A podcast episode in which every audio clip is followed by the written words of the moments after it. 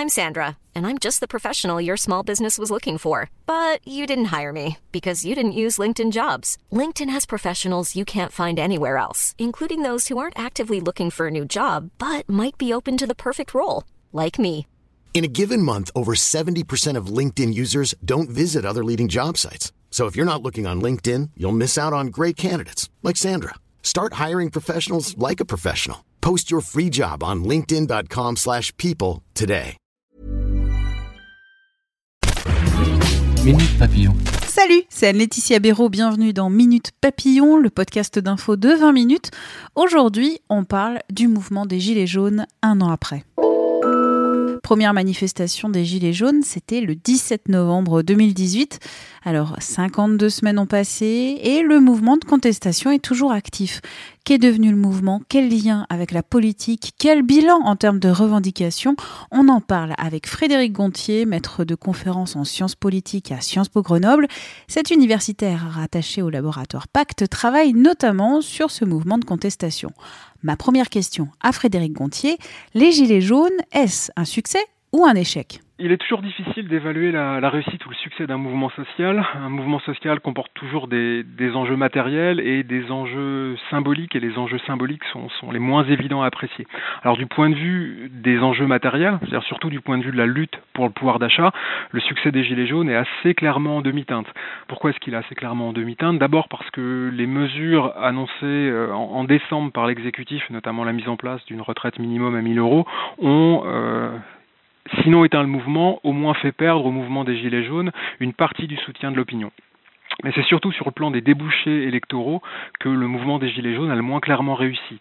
La difficulté à monter des listes à l'occasion des élections européennes et le faible succès dans les urnes des listes des Gilets jaunes a, conduit au constat d'un mouvement qui, qui n'imprimerait pas la vie politique. Alors en même temps, euh, ce constat, on peut le trouver discutable parce que la vie politique ne se réduit pas euh, au système des partis, ne se réduit pas à ce qui est débattu par les élites politiques. Faire de la politique, c'est aussi discuter, échanger des points de vue sur la cité, et d'une certaine manière, on peut dire que les Gilets jaunes ont bel et bien récupéré du pouvoir politique, euh, pouvoir politique compris comme la capacité à ouvrir des lieux de débat à côté ou en marge des arènes des experts de la vie politique. Et dans notre enquête, dans l'enquête qu'on a, conduite à Sciences Po Grenoble et à Pacte, auprès de 5000 gilets jaunes, plusieurs gilets jaunes évoquent une sorte d'éveil politique en lien justement avec le fait d'avoir retrouvé la capacité de parler en commun d'un certain nombre de sujets politiques qui étaient jusque-là réservés aux experts. On a, euh, si vous voulez, une prise de conscience euh, de faire de la politique autre que la politique traditionnelle de la classe politique. Et ça, c'est incontestablement une victoire, euh, au sens où le politique n'est plus vu comme la chose des autres. D'où la deuxième question sur le rejet de la politique euh, traditionnelle avec élection, présentation des candidats. Oui, effectivement, le mouvement, le mouvement s'est dit, euh, dit politique, euh, ce qui veut en toute rigueur dire apartisan au sens où les Gilets jaunes rejettent le jeu électoral classique et le système partisan.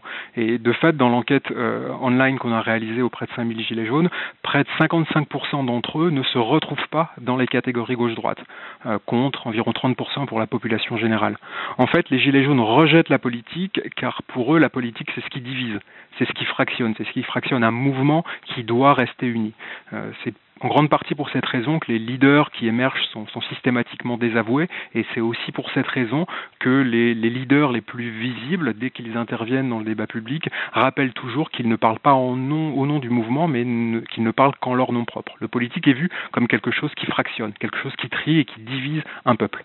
Alors, en termes de revendications, quel est le bilan du, mouvement Gilets jaunes? Du point de vue des revendications, le constat peut, euh, peut, peut, sembler très mitigé dans la mesure où les revendications majeures portées par le mouvement, à savoir le RIC et le rétablissement de l'ISF, n'ont pas été retenues par l'exécutif. Alors, en même temps, on peut là aussi nuancer et il y a fort à parier que certains de ces thèmes seront repris par les partis de Challenger à l'occasion de, de, la prochaine présidentielle, euh, notamment, le, notamment le RIC, pour lequel on peut d'ailleurs rappeler que la, France insoumise a déposé une proposition de loi en février dernier. Cette proposition de loi, en février dernier, elle avait été rejetée à l'Assemblée et elle a valu euh, au groupe LFI de se faire accuser par la majorité de récupération politique. Ce qui, ce qui surprend un peu quand on sait que le RIC est soutenu par plus de, de deux Français sur trois dans la, dans la plupart des sondages. D'ailleurs, la, la, revendication du, du RIC n'est pas née avec les Gilets jaunes, il est important de le rappeler. Cette revendication a été portée par différents partis, dont, euh, dont LFI, le Rassemblement national, et sous différentes formes pendant la dernière campagne présidentielle. Juste En fait, bien le RIC, le RIC, juste d'expliquer un peu, euh, voilà, juste ce que c'est. RIC. Oh. Oui, alors c'est le référendum d'initiative citoyenne Voilà. qui peut être euh, législatif, révocatoire ou, ou- ou abrogatif. Et en fait, ce qui- ce qu'il est important de, de comprendre, c'est que le RIC, dans la mesure où il est présenté comme un outil de souveraineté retrouvé, comme un outil de souveraineté retrouvé pour le peuple, peut aussi bien être revendiqué par des partis de gauche que par des partis de ro- droite radicale. Et ce qui est intéressant, c'est que là où le, le débat public a tendance à se focaliser sur des enjeux économiques ou culturels comme le pouvoir d'achat ou l'immigration, le, le RIC va véhiculer un autre enjeu qui est un enjeu qu'on peut appeler l'enjeu démocratique, donc tout simplement un enjeu économique, tout simplement un enjeu culturel, mais aussi un enjeu démocratique qui va revendiquer, réclamer une meilleure écoute des citoyens et en même temps davantage de contrôle des élus. Et le RIC est très clairement, avec cet enjeu démocratique, un moyen de régénérer la démocratie. Un an après le déclenchement du mouvement des Gilets jaunes, ça paraît quand même assez désorganisé en termes de, revendications. Est-ce que c'est vrai ou est-ce que c'est juste une impression? Alors effectivement, on, on- reproche souvent, on, a encore, euh, on, on entend souvent euh, dire que les gilets jaunes ne savent pas ce qu'ils veulent ou qu'ils sont très très désorganisés. Alors ce n'est vrai qu'en apparence, euh, ce n'est vrai qu'en apparence dans la mesure où le mouvement a ses propres logiques et ses propres formes d'organisation. Euh, pensez par exemple aux ADA, les assemblées des assemblées, elles sont extrêmement structurées. Elles sont très structurées pour aboutir à des, doléances euh, validées par tous avec une organisation très horizontale des débats. On va travailler en petits groupes avec un rédacteur, un support rédacteur, un rapporteur, une organisation de travail en, marguerite euh, qui s'appuie sur des techniques d'animation de groupe. De la Mm. même manière, la tenue des ronds-points et la bonne tenue des ronds-points, parce qu'il y a des enjeux réputationnels très importants derrière les ronds-points, nécessite un important travail d'organisation. Il faut édicter des chartes de bonne conduite, il faut organiser des rotations la nuit pour éviter les, les- les dégradations. Donc derrière euh, des, formes d'organisation qui ne sont pas, enfin des formes de désorganisation qui sont celles des, des manifestations et des dérives émeutières, euh, se cachent des logiques d'organisation et d'auto-organisation très souples, très plastiques, en phase avec la réalité du mouvement et qu'on voit pas forcément au premier abord. D'ailleurs, euh, il me semble euh, exagéré du point de vue des revendications de demander aux Gilets jaunes qu'ils produisent eux-mêmes des programmes ou des, ou des plateformes politiques.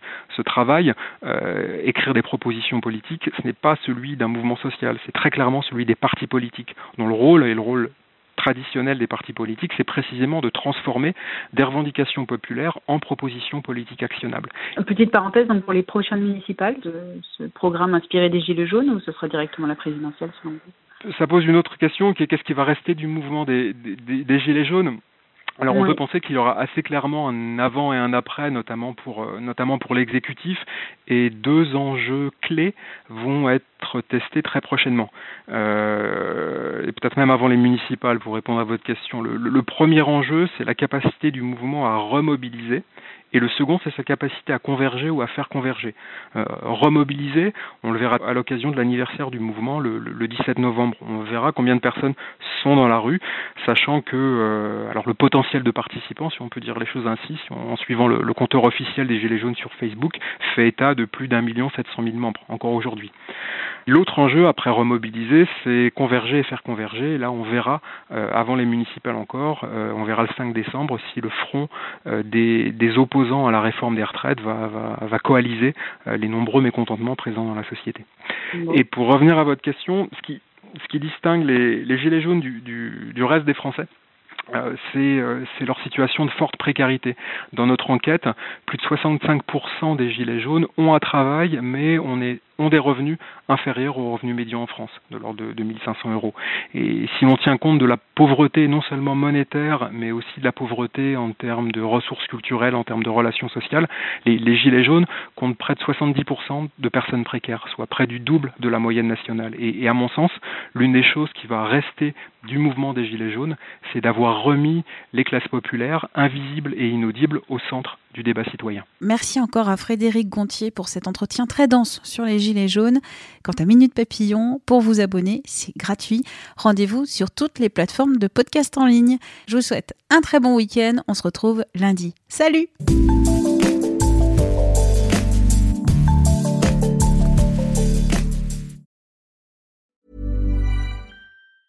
Mom deserves the best, and there's no better place to shop for Mother's Day than Whole Foods Market. They're your destination for unbeatable savings, from premium gifts to show-stopping flowers and irresistible desserts. Start by saving 33% with Prime on all body care and candles. Then get a 15-stem bunch of tulips for just $9.99 each with Prime. Round out Mom's menu with festive rosé, irresistible berry chantilly cake, and more special treats. Come celebrate Mother's Day at Whole Foods Market. Even on a budget, quality is non-negotiable. That's why Quince is the place to score high-end essentials at 50 to 80% less than similar brands. Get your hands on buttery soft cashmere sweaters from just 60 bucks, Italian leather jackets, and so much more. And the best part about Quince, they exclusively partner with factories committed to safe, ethical, and responsible manufacturing. Elevate your style without the elevated price tag with Quince. Go to quince.com slash upgrade for free shipping and 365-day returns.